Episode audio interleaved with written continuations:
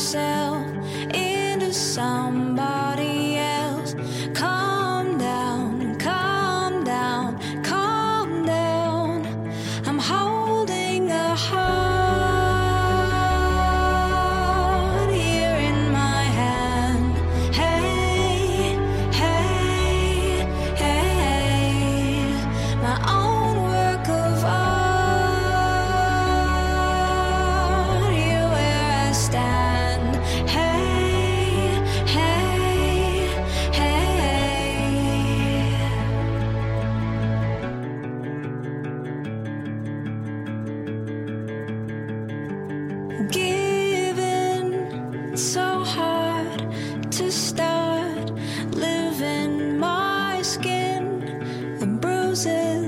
are useless against it. I'll try all I can to find a soft place to land.